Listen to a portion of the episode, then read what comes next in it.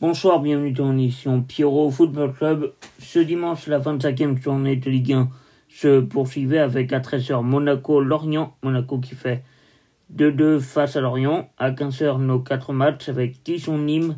Nîmes qui gagne 2-0 contre Dijon. Metz-Strasbourg. Strasbourg qui gagne 2-1 contre Metz. Rennes-Saint-Etienne, euh, défaite de Rennes 2-0.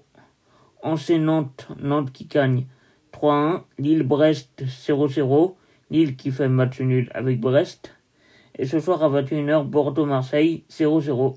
Je vous souhaite une bonne semaine et je vous retrouve pour la Ligue des Champions. Bonne soirée à vous et bonne semaine.